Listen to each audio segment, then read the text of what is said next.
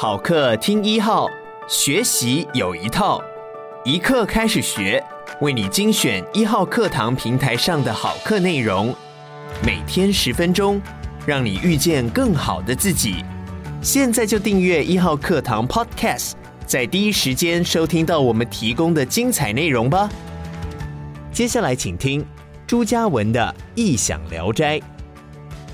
你好，我是朱家文。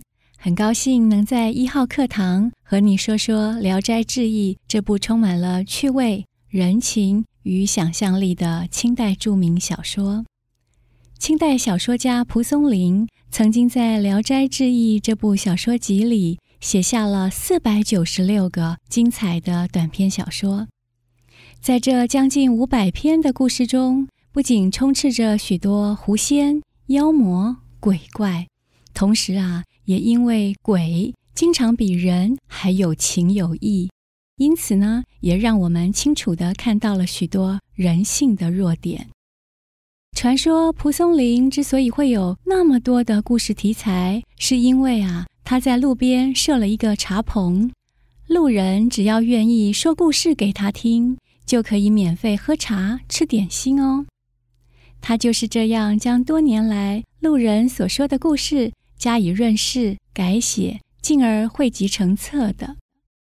在这一系列课程里，我们会透过蒲松龄笔下的恶魔岛，来追寻几百年来人们共同的海洋记忆，并透过书中的风、雷、雨、电等各种神明惊人的形象，分析民间文学如何阐述大自然的气象变迁。也许大家还想知道。阎王老爷长得什么样？曹操的坟墓究竟在哪里？这世界上最神奇的魔术又是怎样变化出来的呢？我还要告诉大家，夏天怎么会突然降下大雪？男人可以生小宝宝吗？有人娶了老婆回家，居然发现老婆是个男人。这天下事啊，无奇不有，尽都在蒲松龄的《聊斋志异》里了。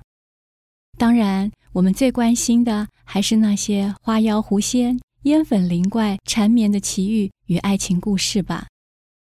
如今，我已设下了一个飘荡在云端的茶棚，等着你戴上耳机，静下心来听听故事，也趁这个机会聆听那些故事的弦外之音，还有我们自己心里所浮现的意义与价值。我是朱嘉文。欢迎您进入《异想聊斋》的神奇茶棚。感谢你收听一课开始学，鼓励你现在就下载一号课堂 APP，购买朱家文的《异想聊斋》，收听完整课程吧。每天十分钟，遇见更好的自己。一号课堂。